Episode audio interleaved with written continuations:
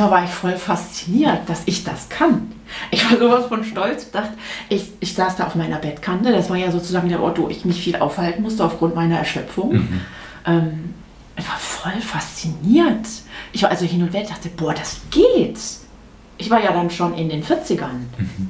Und äh, ich dachte, das, das kannst du abhaken. Und das war ein Gefühl, was du vorher noch nie gefühlt nee, hattest? So? Nee. Krass. So, und das war jetzt erstmal da. Ich habe dann ja auch eingeladen und habe da ja auch mitgespielt. Ich habe die Person dann ja mal beobachtet und dachte, okay, was jetzt? Was löst da jetzt was in mir aus und warum? Ähm, und habe dann angefangen. Dann habe ich angefangen, gezielt zu suchen.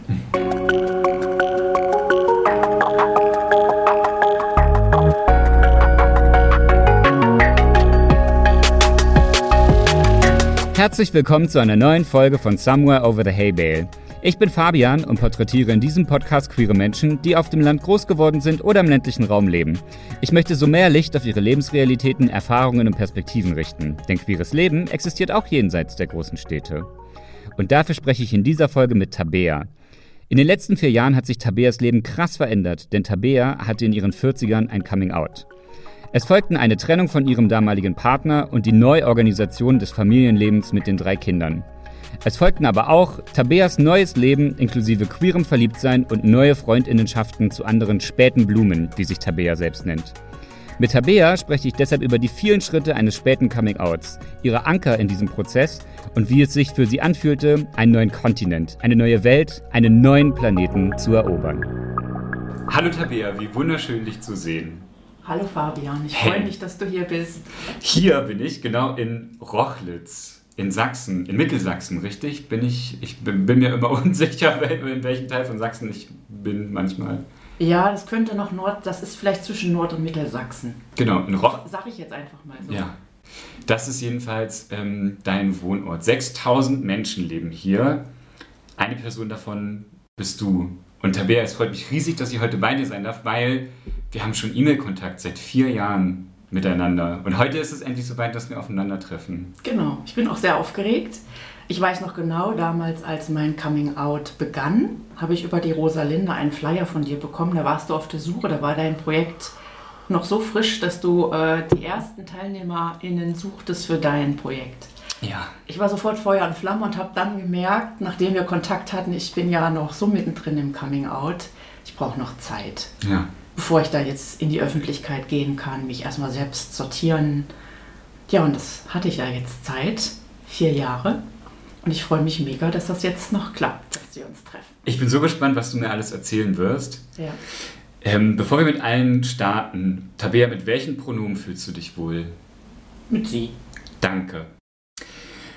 Ich habe sehr viele Fragen an dich, also auch weil wir einfach schon so lange in Kontakt sind miteinander, aber trotzdem möchte ich gerne mit meiner Standardeingangsfrage starten. Wir sind in Rochlitz. Wenn ich Rochlitz sage, was sind die ersten drei Dinge, die dir dazu in den Kopf kommen? Rochlitz ist für mich so eine Zuflucht. Mhm. Ich bin ja quasi von einem anderen Ort hierher gezogen, hatte auch mit meinem Coming Out zu tun, mit einer Trennung von einem Ex. Ähm, ich hatte Rochlitz erst gar nicht so auf dem Schirm, aber aufgrund meiner drei Kinder, die teilweise auch hier zur Schule gehen, hat sich das dann so ergeben, dass ich mhm. hierher gezogen bin. Also es ist eine Zuflucht. Mhm. Mm. Mittlerweile auch Heimat. Mhm. Das schleicht sich jetzt so ein bei mir. Aufgrund der wunderschönen Natur, die mir sehr, sehr wichtig ist. Mhm. Ich bin ein sehr großer Naturmensch, merke ich jetzt. Das war mir früher, ich habe lange in Leipzig gelebt gar nicht so bewusst. Mhm. Ich musste das erstmal erleben. Du wolltest drei. Ähm, Wenn du noch was hast. Es ist im Grunde auch eine Art Sprungbrett. Also ich sehe das als vorübergehenden Wohnort für mich. Mhm. Für den ganzen Prozess, also jetzt in dem ganzen Prozess, den ja, du durchmachst. Genau. Und hast du ähm, früher schon mal irgendwie Fuß gesetzt in Roslitz, äh, Rochlitz? Kanntest du den Ort schon oder bist du dann tatsächlich auch so komplett gut Glück hierher gezogen? Ich bin ja von Leipzig mit meinem damaligen Partner und meiner damals war sie anderthalb Tochter mhm. nach Geringswalde gezogen. Mhm. Das, das, ist nicht weit weg von hier, richtig? Das ist ganz in der Nähe, ja. genau. Und das ist die Heimatstadt von meinem Ex-Mann. Mhm. Und so bin ich aufs Land gezogen. Und Rochlitz liegt jetzt halt sehr dicht an Geringswald. Das ist für die Kinder optimal. sodass sie so ihre Freunde und ihre Schulen nicht verlassen mussten bei der Trennung.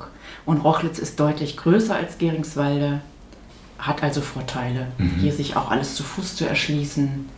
Äh, Ärzte, Apotheken und solche Dinge, die man braucht zum Leben, neben der Natur. Mhm.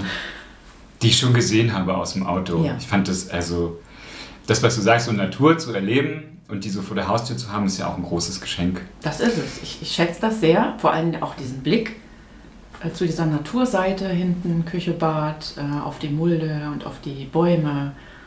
Ich vermisse das sehr, muss ich, muss ich einfach sagen, wie es ist. Ja. Jetzt hast du schon so ein bisschen angeteasert. Eine Zuflucht, ein Sprungbrett, du hattest ein Coming Out. Ähm, in unserem Vorgespräch hattest du mir gesagt, als du in Geringswalde gewohnt hast, in diesem Nachbarort, da hattest du dein Leben noch als dein altes Leben bezeichnet. Ja. Wie sah dein altes Leben aus? Mir war Familie sehr, sehr wichtig. Mhm. Äh, somit habe ich eine gegründet, recht spät. Ähm, da muss ich jetzt schon einhaken, weil ja mein Coming Out auch recht spät kam, es aber nötig gewesen wäre. Schon vor 20, 30 Jahren mhm. bin ich auch nie in Partnerschaften geraten, mhm. Weil ich instinktiv nicht mit einem Mann zusammen sein wollte. Ich aber keinerlei Vorbilder hatte und überhaupt nicht eine Idee oder einen Funken von Idee, was mit mir los ist. Ja, und so war mhm. ich quasi immer allein und äh, bin dann auf meinen Ex-Mann damals gestoßen. Und naja, wir haben uns zusammengetan irgendwie. Ähm, nun, wo ich jetzt ja schon weiß, wie es ist, in meine Identität mich zu verlieben, mhm. war das natürlich deutlich anders. Es war in dem Sinne, ich kannte es damals ja nicht. Wenn man es nicht weiß, weiß man auch nicht, wie man es beschreiben soll. Ja, exakt. Ja? Ich kenne das Gefühl sehr gut. Und wenn man nicht weiß, was Anziehung ist und was richtiges Verliebtsein ist, dann hat man ja auch keinen Vergleich. Interessant, ich bin nie Menschen begegnet, die queer oder queerfreundlich waren oder aufgeklärt. So hatte ich äh, leider überhaupt keine Reibungspunkte mit dem kompletten Spektrum. Ich war immer in diesem heteronormativen mhm. äh, und habe versucht, mich da zu arrangieren. So. Und Anfang deiner 40er hast du dann gesagt, bist du nachdenklich geworden. Ja. Ich bin nachdenklich geworden und ich hatte ein iPhone. das ist schon mal das eine gute Kombination. Neu, beziehungsweise ich glaube, mein erstes Handy war gar kein iPhone, es war ein Smartphone, sage ich jetzt mal.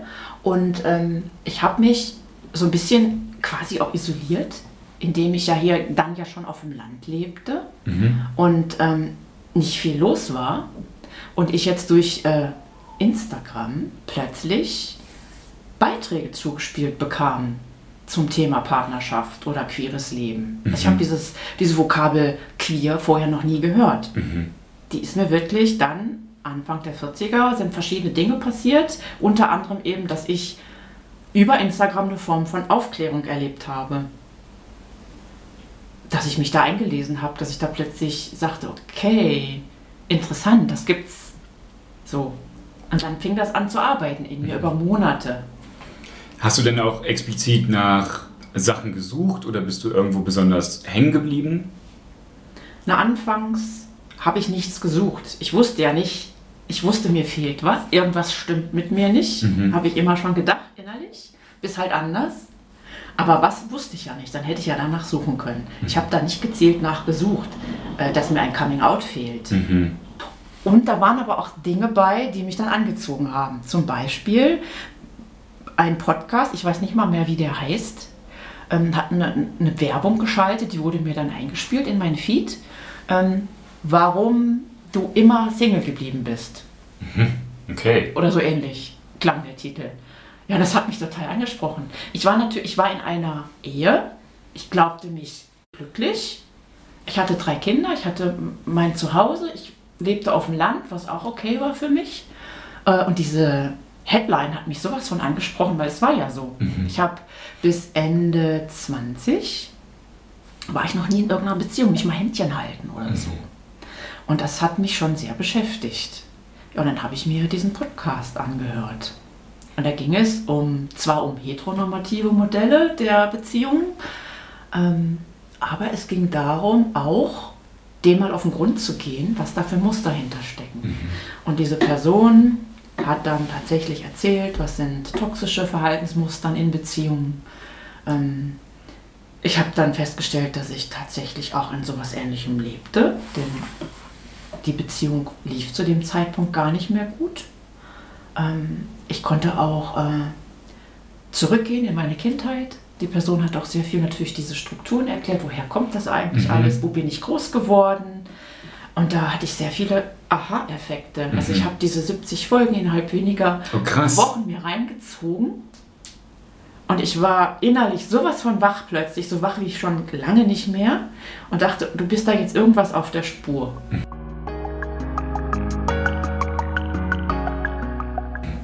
Also ich bin jetzt über solche Hinweise überhaupt auf die Idee gekommen, dass sehr, sehr viele Fragen in mir sind, sodass ich mir Antworten suchen konnte.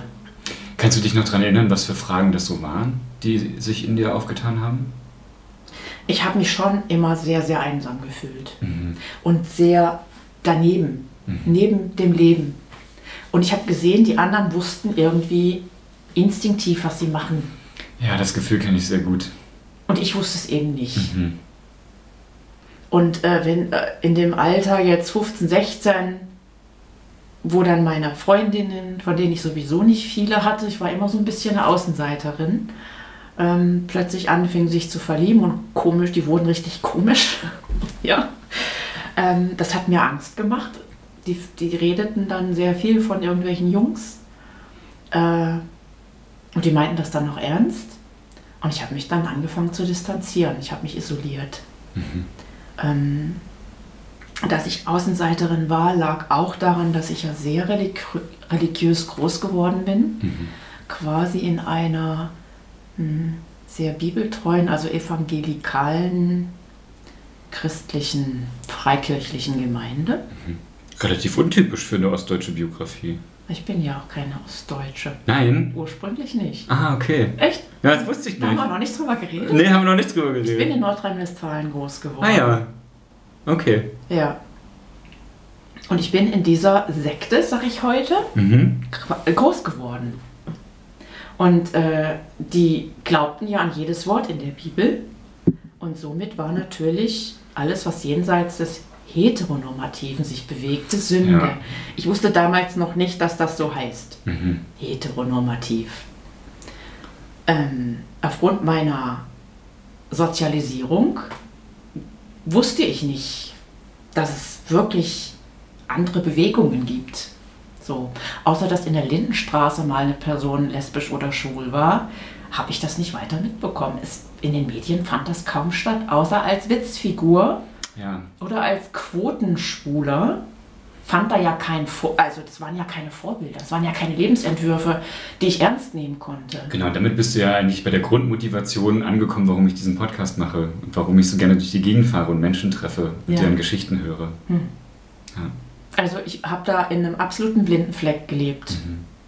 Und dann hast du diesen Podcast gehört und diesen ähm, Content gelesen und dann habe ich mich gefragt, kannst du dich an den Zeitpunkt erinnern, wo du von Tabea und ich konsumiere diese Medieninhalte, wann es da einen Twist gab zu hin, jetzt habe ich Bock, was zu verändern oder jetzt bin ich bereit, was zu verändern oder ich merke, ich muss was verändern. Wann ja. gab es da diesen Wendepunkt? Ja, also mein Körper hat mir deutliche Signale gesendet. Mhm. Ähm, ich bin richtig krank geworden. Also es hieß dann Burnout und Depression. Ähm, ich hatte auch äh, richtig Schmerzen im Körper. Also es ging gar nichts mehr. Ich bin tatsächlich zum Arzt gegangen und dachte, ich habe eine richtig schlimme Krankheit. Mhm. Weil ich über die Gelenke, die Muskeln, alles tat mir weh. Ich war Krass. tierisch erschöpft. Ich konnte quasi nur noch im Bett liegen. Mhm. Und wenn ich mal irgendwas machen äh, musste, ich habe ja immerhin drei Kinder und ich bin selbstständig und das Haus, diese ganzen Verpflichtungen, die man dann hat, ähm, musste ich mich hinlegen, mich ausruhen, um einen Tee für die Kinder zu machen oder so. Äh, und dann musste ich mich wieder hinlegen. Also ich habe wirklich dann mehr Zeit im Bett verbracht mit einer äh, Schwere und einer Bedrückung und einer Traurigkeit. Mhm. So, ähm, das ist das, was du eben schon mal angesprochen hast, dass, oder wo ich gesagt habe, es sind viele Dinge gleichzeitig passiert. Mhm. Ne? Dann kam dieser Input, Aufklärung, dass ich dachte, okay, es gibt queere Menschen. Ähm, ich habe mich auch für feministische Dinge interessiert Oder es gibt so einen ähm, Account auf Instagram, der heißt die rosa-hellblau-Falle, äh, ähm, wo aufgeklärt wird, wie sozialisieren wir unsere Kinder in dieser Klischees, typisch Mädchen, typisch Junge. Das hat mich alles sehr, sehr interessiert. Und äh, so wurde meine Aufmerksamkeit einfach geweckt. Und ähm, gleichzeitig konnte ich plötzlich gar nichts mehr konsumieren. Ich habe mich total zurückgezogen. Ich war eher eine Leseratte, ich habe nicht mehr gelesen, ich habe kein Fernsehen mehr geguckt. Ich habe jetzt jahrelang kein Fernsehen mehr geguckt, gehe ganz selten irgendwo hin ins Kino oder so. Ähm, das waren, glaube ich, Anzeichen auch meiner Seele, meiner Gedanken, ähm, dass sie sich jetzt auf diese Häppchen stürzen wollten. Ich habe da ja wie so einen Brocken gefunden, wo ich dachte, hey, da stecken vielleicht Antworten drin mhm. für das, was dich dein ganzes Leben lang innerlich beschäftigt hat, dass irgendwas nicht richtig läuft. Mhm. Ähm, auch so eine lebenslange Traurigkeit in mir. Ähm, ich wollte ja auch glücklich sein und leben. Voll. Ja. So, man sieht das, wie dann sich die Beziehung anderer entwickeln, wie die Familien gründen. Und irgendwie, für mich war das aber alles so nicht okay. Und ich wusste nicht warum. Mhm. Und ich wurde dann ja auch getriggert teilweise von diesem Ideal von Familie, so wie das in den Medien dargestellt wurde. Oder ich habe mich regelrecht äh, geekelt vor Werbung. Mhm. Ja, wenn irgendwie Männerparfüm, ja, dieses typische Bild von Mann, da habe ich innerlich, kam plötzlich körperliche Reaktion auf das Nein. Ah, Abwehr. So. Ähm, ja, das passierte alles gleichzeitig. Es war unglaublich viel für mich zum knabbern. Mhm. Und ich habe das auch so alles nicht gleichzeitig registriert. Worum geht es jetzt? Was passiert jetzt? Das kann ich dir rückblickend jetzt erzählen. Und das fing so ungefähr 2017 an. Mhm. Und ähm, da kam einfach eins aufs nächste. Und kannst du dich an den Moment erinnern, wo du dein inneres Coming-out hattest? Ja, also ähm, nun war ich ja über Social Media mit vielen Menschen in Kontakt. Das war cool für mich. Ich lebte da auf dem Land. Ich habe ähm, zum Beispiel ja auch angefangen, schon 2011 zu bloggen und habe dort sozusagen Online-Freundschaften aufgebaut zu kreativen mhm. Menschen. Und als ich jetzt äh, über Instagram äh, den Zugang hatte zu so vielen unterschiedlichen Menschen und auch Lebensentwürfen, ähm, habe ich da einer Frau gefolgt oder ich bin einer Frau gefolgt.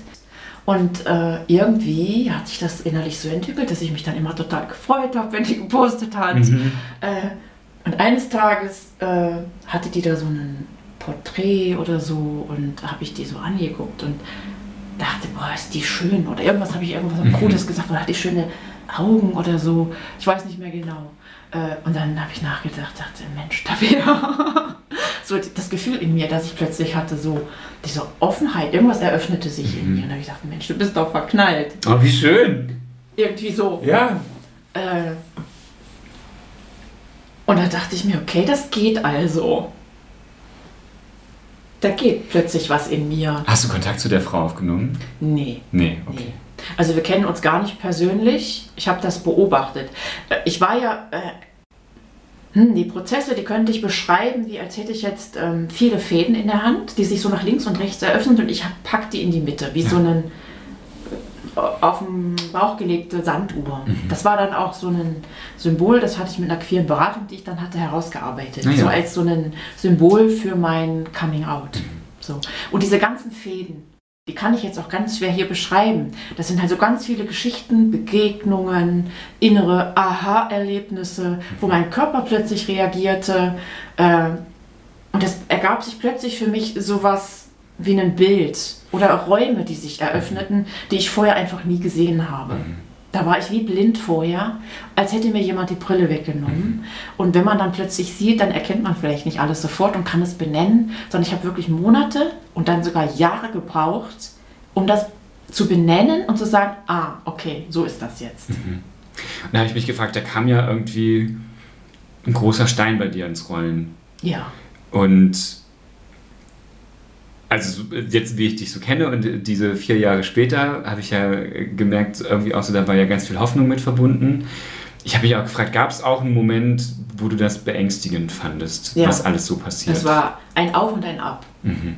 Also das festzustellen, dass ich mich so verknallen kann, erstmal kommt ja dann der Verstand, du kennst die Frau ja gar nicht. Mhm. Ich kannte es ja auch nicht, dass es möglich ist, anhand von äh, einem Bild, dass man vielleicht, ich wusste ja nicht, was ist mein Typ oder so, all diese Sachen, die habe ich ja nie erlebt. Ja, woher sollst du Worauf wissen? springt denn ja. jetzt mein Inneres an? Was findet mein Inneres denn auf den ersten Blick sogar cool, so mhm. bei Menschen? Äh, oder was eher nicht? Ähm, das kannte ich ja alles gar nicht. Erstmal war ich voll fasziniert, dass ich das kann. Ich war sowas von stolz, dachte, ich, ich saß da auf meiner Bettkante, das war ja sozusagen der Ort, wo ich mich viel aufhalten musste aufgrund meiner Erschöpfung. Mhm. Ähm, ich war voll fasziniert. Ich war also hin und her, dachte, boah, das geht. Ich war ja dann schon in den 40ern. Mhm. Und äh, ich dachte, das, das kannst du abhaken. Und das war ein Gefühl, was du vorher noch nie gefühlt nee, hattest? So? Nee. Krass. So, und das war jetzt erstmal da. Ich habe dann ja auch eingeladen und habe da ja auch mitgespielt. Ich habe die Person dann ja mal beobachtet und dachte, okay, was jetzt? Was löst da jetzt was in mir aus und warum? Ähm, und habe dann angefangen, dann habe ich angefangen, gezielt zu suchen. Mhm. Dann habe ich äh, im, im, Internet gesucht nach queeren Veranstaltungen in meiner Nähe, nach Vereinen, habe Biografien gelesen, Coming-out-Geschichten, habe Foren gefunden und habe mich ganz intensiv damit auseinandergesetzt. Mhm. Und das war also wie, als hätte ich einen neuen Kontinent entdeckt. Mhm. In meinem Leben oder auf der, auf mein, in meinem Universum. Mhm. Nein, vielleicht war es sogar ein Planet, kein Kontinent, weil es ja so wichtig war. Mhm. So. Und da gab es dieses eine Erlebnis, ne, dass ich dachte, ich hätte mich verknallt.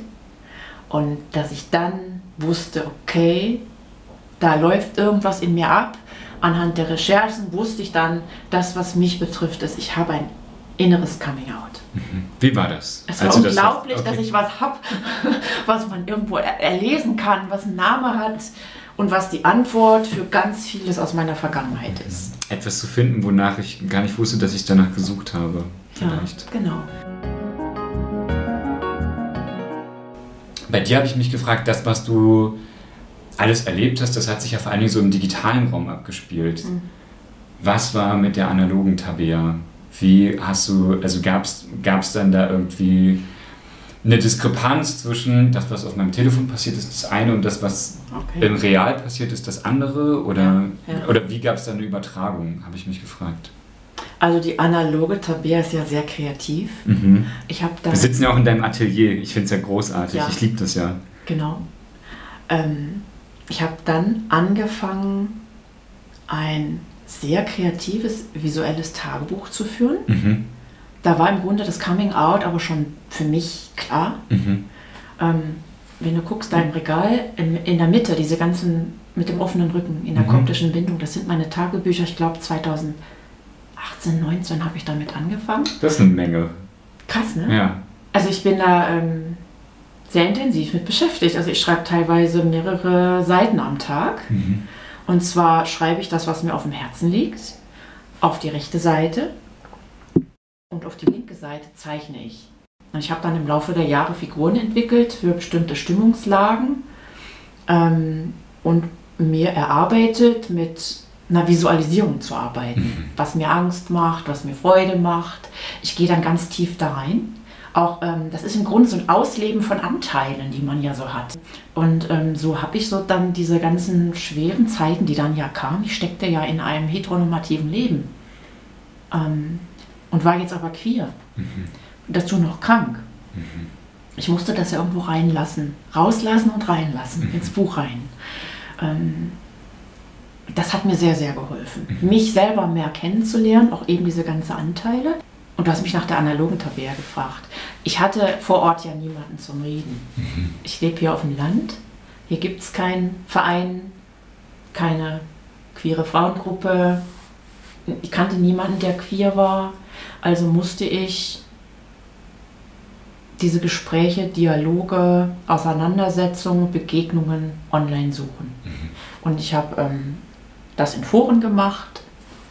Ähm, ich habe dann über die Foren Leute kennengelernt, Frauen, die in ähnlichen Situationen stecken. Das war unglaublich wichtig für mich, mhm. dass ich mit dieser Geschichte nicht allein bin, in, äh, mit, äh, als späte Blume sozusagen.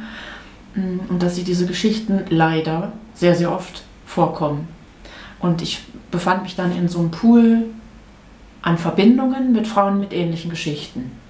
hm, die ein spätes Coming Out hatten, die nun aber eine Familie hatten, die sie ja auch liebten. Mhm. Ähm, gut, da gibt es natürlich unterschiedliche Aspekte dann. Ich wusste jetzt so, die Beziehung zu meinem Mann ist nicht mehr gut. Mhm. Die war traurig. Wir haben uns, glaube ich, eher geschadet gegenseitig. Wir haben uns auseinandergelebt, unabhängig von meinem Coming Out. Und es gibt dann ja auch viele Geschichten von Frauen, die aber sagen, äh, ich liebe meinen Mann. Mhm. Eben anders als diese Identität mit Erotik, Romantik, Sexualität. Ähm, das hat mir unglaublich viel gebracht. Und dann sozusagen mit einigen von den Frauen dann auch über äh, WhatsApp und Co. mich auseinanderzusetzen oder sich mal zu treffen. Ähm, mein echtes Leben. Mir war, mir war sofort klar, das war so wichtig und bedeutend, ich will dazu stehen und habe dann angefangen, mein Leben oder meine, ich habe innere Arbeit gemacht für mich, ne? dass ich mein Leben so verändere, ähm, langsam, dass ich irgendwann queer out sein kann, dass ich mich nicht verstecke. Und jetzt sitzt du hier. Jetzt sitze ich hier. Wie schön. Die Frage mag banal klingen, aber da steckt, glaube ich, ganz viel drin. Wie hast du es deinem Partner und deinen Kindern erzählt? Ja. Die Kinder, die habe ich geschützt, solange bis ich mir sehr sicher war, dass wir uns trennen und dass ich ausziehen werde. Mhm. Ähm, mit meinem Partner habe ich damals sofort darüber geredet.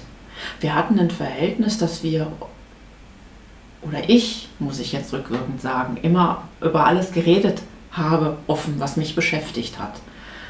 Und ich weiß noch, wie ich eines Tages, also das lief wirklich nicht mehr gut zwischen uns, ähm, wie ich eines Tages wütend an ihm vorbeigerast bin äh, und habe gesagt, so das nächste Mal suche ich mir eine Frau. so. Ja. und das war in einem Moment, da wusste ich noch nicht, dass das, was ich hatte, ein inneres Coming Out ist. Mhm. Und ich bin heute so froh, dass ich jemand bin, der sofort offen die Dinge anspricht. Und ich habe die Sachen rausgelassen, bevor ich selbst wusste, was los ist, so dass ich im Nachhinein niemals sagen oder mir hätte vorwerfen müssen, ich habe meinem Mann Monate oder Jahre lang irgendwas vorgemacht oder mhm. ich habe nie in so einer in meiner in meinem Haus, in meiner Familie nicht so gelebt, dass ich dachte, ich muss jetzt tierisch was verstecken. Mhm. Ich habe auch vor den Kindern nichts in dem Sinne versteckt. Ich habe zum Beispiel meinen Rechner gehabt, ähnlich wie hier, nur halb so groß, die Konstellation. Das ähm, kam dann ja auch Corona und Co., sodass ich in meinem eigenen Raum auch gearbeitet habe und hatte dort den Rechner stehen und habe ähm, meine Chat, meine Verläufe ja nicht gelöscht. Und als ich dann Jahre später meine Tochter das erzählt habe, dass ich queer bin, da sagt sie, ja, Mama, finde ich toll, das weiß ich doch schon längst. Ja, die den gleichen Rechner, die hat es gesehen, wo ich war,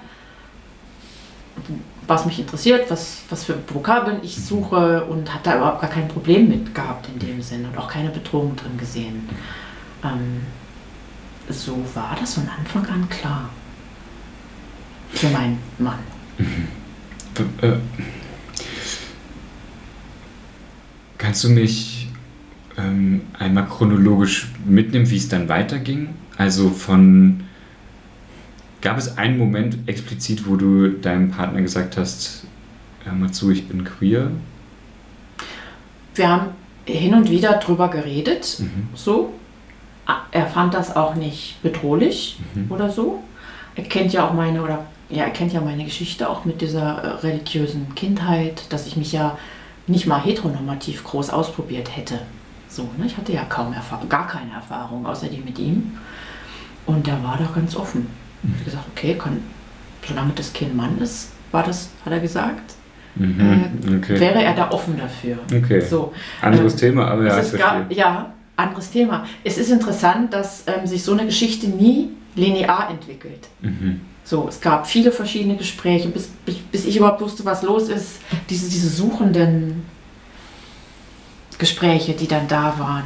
Es ist quasi sehr verrückt, das jetzt wieder zu rekonstruieren. Mhm. Irgendwann war mir das klar, dann habe ich ihm das auch gesagt. Ähm, ich wollte eigentlich gar nicht raus aus dieser Beziehung. Mhm. Da war eine Liebe von mir. So. Und ich äh, liebte ja meine Familie. Das war ja das, was ich mir gewünscht hatte. Ähm, ich merkte aber, dass ähm, dieses Zusammenleben nicht mehr funktionierte. Auch nicht mehr in diesem Haus und mit diesem. Das ganze Leben passte einfach nicht mehr so. Ne? Auch keine gemeinsame Vision mehr gehabt für das, was wir da machen. Und das Haus war sehr baufällig und man hätte sich jobmäßig einfach anders orientieren müssen, um das zu stemmen. Und da war einfach kein Miteinander mehr das, was man als Beziehung dann bezeichnet. Und irgendwann kam ganz klar ähm, das Statement, dass er sein Zuhause nicht verlassen möchte. Und ich konnte in diesem Haus aber nicht mehr leben. Und dann bist du ausgezogen. Dann äh, ist bei mir der Wunsch entstanden, auszuziehen. Mhm. Ich konnte nicht sofort ausziehen. Ich steckte voll in dieser Hausfrauenfalle. Mhm. Ich hatte zu dem Zeitpunkt auch nichts erspart und ich habe ähm, mhm. diese drei ja, Kinder gehabt. Ne? Ich habe nie voll gearbeitet. Ich war selbstständig und ich habe sozusagen ich, was ich verdient habe, zu 100 Pro in den Haushalt gesteckt. So. Ähm, mir war klar, ich muss erstmal ganz lange Anlauf nehmen, sparen, gucken, wie kann ich das überhaupt alleine stemmen, mhm. umzuziehen. Und so hat das dann noch, glaube ich, zwei Jahre gedauert, bis ich ausziehen konnte. Und ich finde es so krass, dass du das sagst, weil ja die so ne die Emanzipation von Menschen, die hat ja immer was mit hat ja immer was mit Geld zu tun. Also ja. wir leben ja im Kapitalismus, hat sowieso immer alles was mit Geld zu tun. Mhm. Aber also auch für so, es geht ja bis so hin von Wohnungsmarktpolitik hat halt was mit queeren Menschen zu tun, wenn sie halt in Städte ziehen wollen, aber sich die Mieten nicht leisten können und ja, dann nicht ja. da leben können, wo sie leben wollen. Ja. Oder halt, wie du das sagst, ohne Erspartes, wie soll ich da halt mir irgendwie was aufbauen, so, ne? Also das ist, glaube ich, auch eine wichtige Sache, das immer wieder zu betonen, dass ein, also ein Coming Out und so Prozesse und sich zu emanzipieren und sich eine Community zu suchen, dass das ja auch alles viel mit einem Mehraufwand zu tun ja. hat. Ähm, genau, weil nicht alle das große Glück haben, halt irgendwie an Orten groß zu werden und ein Coming Out zu haben und sich da auch wohl zu fühlen und vielleicht Natur vor der Haustür haben. Ja. Genau, und ich glaube, das ist, ähm, habe ich mich ganz oft gefragt, ob das heterosexuellen Menschen manchmal einfach so bewusst ist, dass das einfach, das ist auch ein großer Mehraufwand und teilweise auch ein großer monetärer Mehraufwand ist, halt diese Prozesse halt irgendwie zu hm. steuern. Es genau. kostet auch sehr viel Lebensenergie. Auf jeden Fall, alles rund um Coming Out habe ich das Gefühl, das, kostet das geht so, so an die Basis. Ja, ja. Ist, äh, es waren sehr, sehr schwere Zeiten, muss ich wirklich sagen. Mhm. Und ähm, da hat mir dann dieser Podcast geholfen, von dem ich eben erzählt habe, dass ich mich sozusagen in einer toxischen Beziehung befand. Ähm, ich sehr, sehr unglücklich war, so sehr, dass ich sogar richtig krank geworden bin und trotzdem aber noch an ihm hing mhm. und, und dieses Modell eigentlich nicht wirklich loslassen wollte. Und da habe ich mit Hilfe meiner Tagebücher tatsächlich über Monate hinweg mir immer wieder die gleichen Fragen gestellt. Ne? Warum kannst mhm. du dich nicht trennen? Und habe mich äh, emotional gelöst mhm. über einen ganz bestimmt ein halbes Jahr, bevor ich da überhaupt bereit zu war. Einige Dinge brauchen Zeit. Ja. Wer stand dir da zur Seite? Also bisher höre ich immer, also bisher klingt das in deinen Geschichten so, als hättest du das alles mit dir alleine ausgemacht. Ich habe vieles mit mir allein ausgemacht. Als mein Coming Out innerlich durch war, habe ich mir Hilfe von der Rosalinde geholt. Der große Verein in Leipzig. Ja, Props gehen raus. Wir lieben die Rosalinde. Genau. Und die haben eine Überlandberatung. Äh, ja, da habe ich hingemailt und habe ähm, jahrelang diese Beratung in Anspruch genommen. Mhm. Ich wurde besucht von der queeren Beratung. Ähm, wir konnten über all das reden. So hatte ich äh, eine Anlaufstelle. Mhm. Das war für mich natürlich ein Anker, mhm. ähm, eine große Hilfe. Ich habe mir dann so äh, visualisiert, da arbeite ich ja sehr viel mit, dass ich so eine, wie so eine Kette, eine Perlenkette und jede Perle war jetzt so ein Anker. Leute, mit denen, denen ich mich anvertrauen konnte, die Rosalinde Beratung. Du warst einer. Danke. Ne? Ja? Das berührt mich sehr, dass du das Wirklich, sagst. es war so wichtig für mich zu sehen, äh, andere thematisieren das. Ähm, und es ist ein Lebensanliegen, das anzusprechen, weil es einfach so wichtig ist, mhm. darüber zu reden. Weil Aufklärung ist alles. Voll, ja. Und äh, da werde ich innerlich jetzt auch ganz dünnhäutig. ähm, würde ich auch gerne aufklären. Also da bin ich innerlich noch in Prozessen, wie ich das mache, auch mit meiner Kunst und mit meiner Visualisierung und mit meinem wirklich tief sitzenden Anliegen. das rauszubringen. Mir ist klar, dass das auf Gegenwind stoßen wird. Ähm, ich merke jetzt schon, also ich hatte, du hast mich gefragt, wer mich unterstützt hat. Mhm. Also hier, hier vor Ort hatte ich ganz lange niemanden. Mhm. Ähm, ich hatte dann Freundinnen, die weit weg wohnen, vor denen ich mich geoutet habe. Das waren auch ganz, also wenn ich jetzt zurückblicke, was alles passiert ist, ne? das erste Mal das zu sagen, ich habe es kaum über Lippen bekommen. Mhm. So.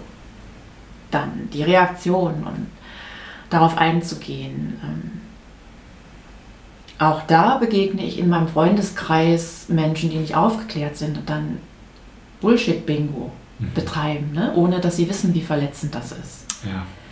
Ähm, diese Perlenkette habe ich mir dann immer, äh, ich habe sie auch gezeichnet. Ich habe mir dann die Namen daneben geschrieben als Halt. Hm. Und bin dann damit gewachsen. Ja. Viele Hürden hast du gemeistert. Gab es auch was, was überraschend easy war für dich? Ich konnte das ganz gut annehmen von Anfang an, weil ich ein sehr neugieriger Mensch bin mhm. und weil ich. Ähm, Geil. Ja. Also, ich habe jetzt mich nie gefragt, bin ich es oder bin ich es nicht. Mhm. Das war so. Und das habe ich auch angenommen. Ähm, natürlich gab es auch hin und wieder Abstoßreaktionen, als ich gemerkt habe, wie hart das ist und wie schwer es ist. Wie schwer es ja auch ist, ähm, dann überhaupt mal ins queere Leben zu kommen. Mhm. Wie datet man denn Frauen oder wie kommt man da überhaupt hin? Ne? Gerade auf dem Land lebend. So. Ähm, da fehlten mir schon die Strukturen. Mhm.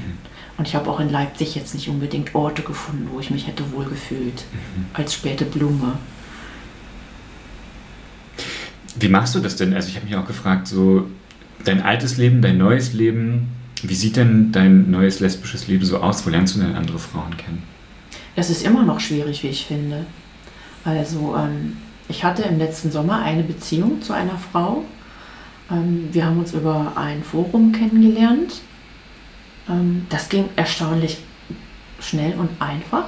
Fand ich aber auch war was sehr Besonderes, denn über das gleiche Forum habe ich sonst zwei Freundinnen kennengelernt, aber bin da nicht in eine Beziehung oder ins Daten jemals reingeraten. Ich finde es unglaublich schwer. Mhm. Also es gibt hier äh, in diesen kleinen Städtchen überhaupt gar keine Möglichkeit, außer die, die ich selbst erschaffen habe. Darüber haben wir noch gar nicht geredet. Das habe ich noch auf dem Zettel, da komme ich gleich noch ganz neugierig zu auf jeden Fall. Ähm, ich war dann mal vor Corona in der Frauenkultur, da gibt es ein Lesbencafé das war dann ja auch alles dann jahrelang nicht mehr richtig möglich, sich zu treffen. Und als eine Person, die ja nicht, so, die sehr ein spätes Coming-out hatte und nicht so, ich bin nicht blickig, was jetzt die queere Szene betrifft.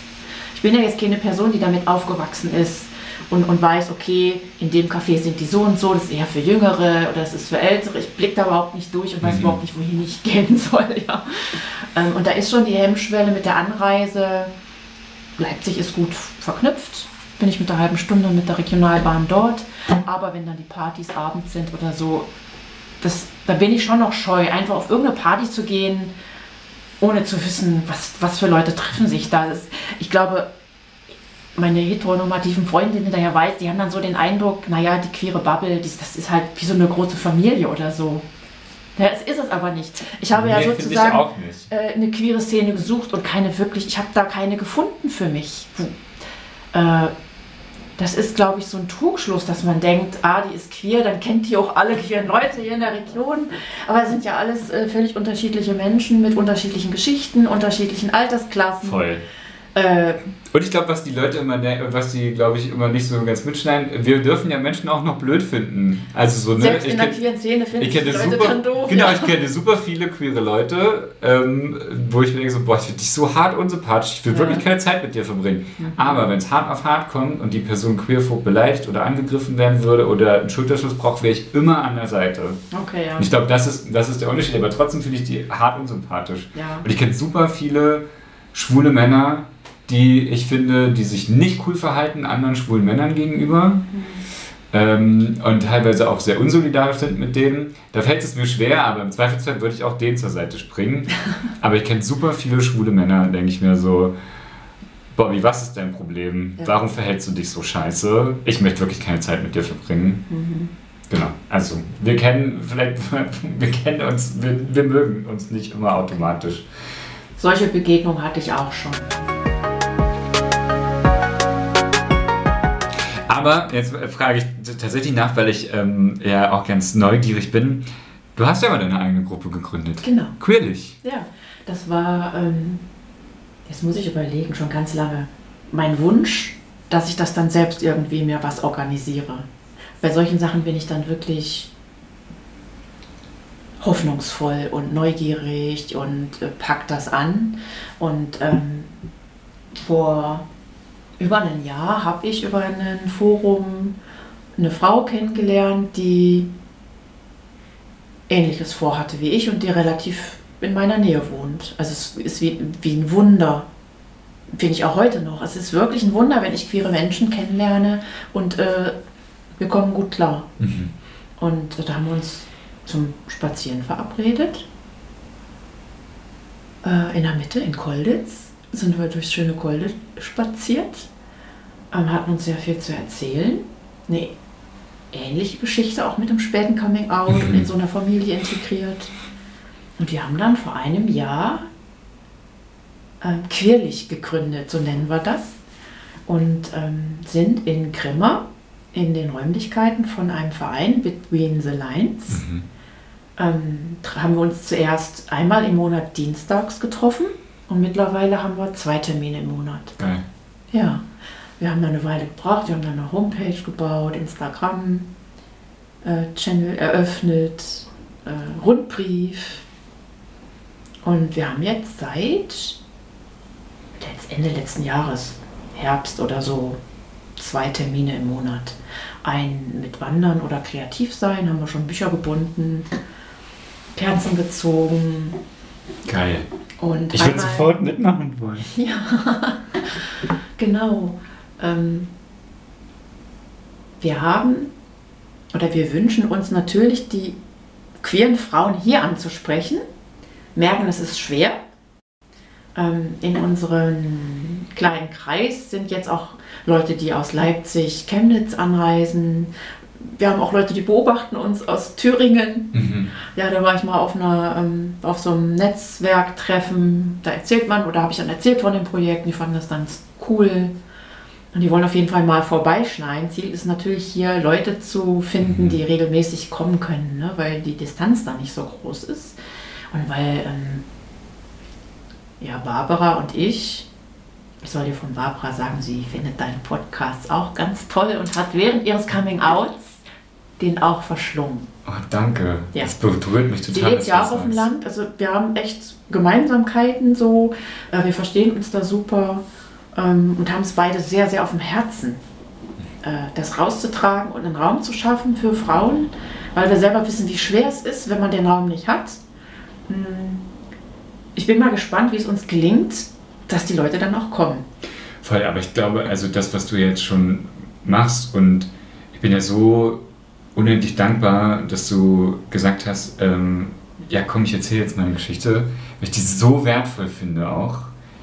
Und das, was du meinst, so diese Gefühle von Einsamkeit, die queere Menschen, glaube ich, mit sich rumtragen. Und ich wage die steile These, dass queere Menschen, alle queere Menschen dieses Gefühl kennen allein Geschichten zu hören von, ey, das, was mir passiert, passiert nicht nur mir, sondern auch anderen Leuten. Mhm.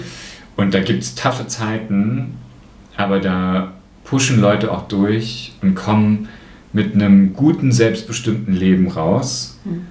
Ähm, und noch mehr und gründen dann einfach auch noch eine Gruppe, ähm, wo sie sich mit anderen queeren Frauen zum Beispiel vernetzen. Großartig. Und ich glaube, das macht ganz, ganz, ganz viel. Das ist ganz wichtig. Hm. Und genauso wichtig ist ja das mobile Beratungsangebot, wo ich mir denke, so Kack AfD und alle rechten Kräfte, ihr könnt denen nicht die Mittel streichen. Das ist einfach so wichtig, dass Menschen selbstbestimmt ein gutes Leben führen können. Auf so. jeden Fall. Ja. Und queerlich, ich liebe das ja, dass ihr das einfach in die Hand genommen habt. Also ich merke das ja, seit, ich mache diesen Podcast jetzt seit vier Jahren und überall in Deutschland sprießen halt irgendwie so die queeren Gruppen im ländlichen Raum ähm, raus, weil die Leute sagen so, ich mache das jetzt einfach selber und das liebe ich ja. Ich liebe also DIY ist Landarbeit in dem Moment tatsächlich. Ja. Genau, einfach selber machen. Ja. Und Tabea, also das klingt alles so nach einer krassen Zeit, was du so durchgemacht hast. Viele Hürden, viel ist so zusammengekommen. Schwere Jahre. Und jetzt sitzt du mir hier gegenüber und hast auch noch diese Gruppe. Ich stelle dir jetzt eine Fangfrage, wo, glaube ich, viel Selbstoffenbarung mit drin ist, aber ich stelle sie dir trotzdem. Bist du eigentlich stolz auf dich? Oh, das ist doch keine Fangfrage. Als du damit angefangen hast und über Quirlig gesprochen hast, hätte ich gerne reingerufen. Ich bin total stolz drauf. Mhm, geil. Also auf diese Gruppe bin ich stolz und ich bin sehr, sehr dankbar, dass ich Barbara getroffen habe. Mhm. Und äh, damit ja auch äh, wieder neue Möglichkeiten der Vernetzung. Ähm, Gerade wegen dieser Einsamkeit, die du eben angesprochen hast. Klar kann ich mich online vernetzen und ich kann in Foren lesen. Aber das ist doch ganz was anderes, wenn ich hier vor Ort oder im Nachbarsort Leute kenne, persönlich, mit denen ich spazieren gehen kann. Und Voll. wir begleiten auch so unsere Lebensgeschichten, ja. Es hört auch nicht wirklich auf mit der Schwere. Das ist ja der, ja, das Traurige an der Sache, ne? dass, dass äh, diese queeren Strukturen ja so neu sind und man sich immer wieder outen muss und man sich ja. immer wieder erklären muss. Ja. Und das, was ich jetzt geebnet habe, indem ich ausgezogen bin und gesagt habe, okay, ähm, ich lebe jetzt mein Leben so und möchte gerne queer leben mhm. und mein Leben verändern. Ich habe jetzt diese Hürden überschritten, ja, aber ich bin ja jetzt auf der Strecke. Ich bin ja jetzt im Sprint, den muss ich ja jetzt weitermachen. Also ich fühle es eigentlich täglich, mein neues Leben. Mhm. Und es ist nicht immer so, dass ich jeden Tag super happy drüber bin weil es eben schwer ist. Ja, es ist schwer. Ja. Ähm also ich, ja, ich bin stolz. Keine Fangfrage. Du kannst dir eine neue Fangfrage ausdenken. Ich finde es so schön, dass du das sagst. Ähm, ich sage das jetzt einfach, also ich bin ja, kenne dich ja irgendwie mehr oder weniger seit vier Jahren. Ich bin auf jeden Fall sehr stolz auf dich, Tanja. Dankeschön. Danke. Ich finde es so krass bewundernswert, ähm, wie du dein Leben in die Hand nimmst und dich nicht zufrieden gibst mit einem falschen Leben. Es gibt kein richtiges Leben im Falschen. Ähm, und dir das erarbeitest, innerlich und äußerlich, ein ja. selbstbestimmtes, gutes Leben zu führen. Und ich finde, das ist eine, eine krasse Leistung, auf jeden Fall. Ja, danke schön. Also ich bin froh, dass ich diese ich habe es eben Neugier genannt. Das ist so eine, Kreat so eine kreative Energie in mir. Mhm. Und wenn ich was erkenne, was nicht richtig ist, könnte ich niemals dann auch so weitermachen. Deswegen war das für mich klar, dass ich diesen Weg gehen muss. Mhm. Ähm, ich hatte ja auch diese Erschöpfung und diese Depression. Und das ist was Grausames. Mhm. Ja? Wenn, wenn die Seele so drückt, dass man keine Freude mehr am Leben hat. Ja. Und ähm, dieser, ähm, der Weg wirkte schwer auf mich als er noch vor mir lag, dachte ich, wie sollst du das überhaupt schaffen? Ähm, aber es war ja die einzige Möglichkeit auch, um da rauszukommen. Es gab keine Alternative. Auch das ist ein Gefühl, ja. Ich glaub, also ich weiß mittlerweile, ich kenne ja jetzt viele Lebensgeschichten und habe hier und da reingehört. Ich weiß, dass es nicht jede Person so angeht. Ich weiß, dass es Menschen gibt, die jahrelang sich was vormachen. Mhm. Ähm, deswegen bin ich es ist ja nicht so, dass ich das, ich weiß nicht, ob ich es nur selbst in der Hand habe oder ob mir was mitgegeben wurde. Es ist so ein, eine Lebenskraft, ähm, das anzugehen mhm. und ähm, zu überstehen. Naja, und ich glaube ja tatsächlich für die Menschen, bei denen du gerade gesagt hast, die sich wirklich eine ganze Weile was vormachen oder ihr Leben lang was vormachen, ich glaube, innere und äußere Coming-outs werden ja auch dadurch begünstigt, dass die Menschen sich sicher fühlen. So. Also ja. war, warum mich in eine vulnerable Position bringen, mhm. äh, eine gesellschaftlich vulnerable Position bringen, wenn ich es auch lassen könnte. Ja. Ähm, und ich glaube, deswegen ist es ja so wichtig, immer wieder Sichtbarkeiten und auch Sicherheiten für queere Menschen zu schaffen. Unbedingt. Dass sie diese Räume haben und ja. sagen so, hey, vielleicht falle ich, aber vielleicht falle ich weicher als gedacht, weil da sind Menschen, die für mich einstehen, da sind Strukturen, auf die ich mich verlassen kann. So, deswegen ist es immer wichtig, dass wir das, glaube ich, in unser tagtägliches Handeln mit integrieren. Auf jeden Fall, ja. Du hast am, ich mache mal einen kurzen Rückblick auf den Anfang. Du hast gesagt, Rochlitz ist auch für dich ein Sprungbrett. Ja. Ähm, jetzt haben wir so viel auf die Vergangenheit geguckt. Ich würde gerne noch wissen, so, wie blickst du denn eigentlich aktuell so auf deine Zukunft, Tabea? Ja. Mhm. Ich empfand das jetzt neulich wie so ein Plateau, mein mhm. Leben hier. Man kann ja, man sitzt ja auch wie so ein Nest. Ja. Man schön gucken, aus dem Fenster und äh, ich fühle mich hier sicher und habe mir aber gedacht, das ist ja jetzt nicht das Leben, das ich mir vorgestellt habe. Mhm. Es ist eben so ein Interim, mhm. weil ich äh, ja meine Verantwortung auch als Mutter sehr ernst nehme und ich mhm. liebe meine Kinder und ähm, ich finde es auch wichtig, einen guten Umgang noch mit dem Vater der Kinder zu haben, dass die da nicht so komplett raus was rausgerupft werden. Ich mhm. finde, die machen das auch richtig gut. Ähm, ich denke denen jetzt gut, sie leben im Wechselmodell. Ne? Sie haben also Vater und Mutter zu gleichen Anteilen. Und ich nehme da Rücksicht drauf. Ähm, und ich habe aber schon diesen Blick nach vorne. Also ich würde zum Beispiel gerne in einer WG wohnen oder so. Mhm. Oder in einer Partnerinnenschaft. Gern auch mit WG. Äh, ich, was Lebendiges. Mhm. Also interessanterweise hat ja mein Coming Out so viel in mir gerade gerückt, auch in meinem Naturell. Ich war ja vor, ähm, vor einigen Jahren noch sehr introvertiert und zurückgezogen. Und das Finden meiner eigenen Identität ähm, hat mich ja innerlich so gestärkt, dass ich viel dynamischer und extrovertierter geworden bin und auch mutiger nach außen. Und da ist schon ein Wunsch, äh, vielleicht in den nächsten Jahren nochmal umzuziehen. Mhm. Ich könnte mir vorstellen, auch innerhalb von Rochlitz. Ähm, ich finde es gerade ganz schwer, coole Menschen zu finden die jenseits dieser Schubladen leben, die uns sozusagen seit Jahrzehnten ja vorgespielt werden. Ne? Ähm, dass Leute sich darauf einlassen, auf eine WG oder ja. was auch immer. ähm, ja, und wenn, wenn ich dann mal richtig flügge sein kann, das heißt, ähm, diese Verantwortung für die Familie nicht mehr so im Zentrum steht, ne? wenn die Kinder jetzt in ihren Ausbildungen raus sind, ausziehen oder so, dann schaue ich mal, wo ich stehe. Ja. Vielleicht habe ich eine coole WG in Rochlitz und sage, ich bleibe hier. Mhm. Und vielleicht sage ich aber, nee, mir ist es zu wenig queeres Leben. Ich ziehe nach Leipzig oder was auch immer wohin. Da bin ich sehr offen. Es klang jetzt schon mehrmals mit an. Tabeas Geschichte hat mich aus vielen Gründen berührt. Mir bleibt vor allen Dingen hängen ihr Mut, die Dinge anzupacken und zu verändern und der Vertrauensvorschuss in das neue Leben, der da mit drin liegt. Spannend finde ich dabei, dass es viele Parallelen gibt zu Menschen, die in ihrer Jugend oder in ihrem jungen Erwachsenenalter bereits ein Coming-out haben. Das Internet spielt eine unfassbar große Rolle, vor allen Dingen an Orten, an denen Menschen nicht so viele queere Kontaktpunkte haben. Und es braucht Worte und Vorbilder, um die eigene Lebensrealität benennen zu können, um sich nicht alleine zu fühlen. Das zeigt einmal mehr, Sichtbarkeit ist enorm wichtig. Sicherheiten zu schaffen aber auch. Ohne Cash kann die Emanzipation im Keim ersticken. Und ohne Cash ersticken auch mobile Beratungsangebote, Aufklärungsprojekte und Bildungsarbeit. Aber nur mit all diesen Dingen schaffen wir es in allen Regionen, Menschen ein selbstbestimmtes queeres Leben zu ermöglichen.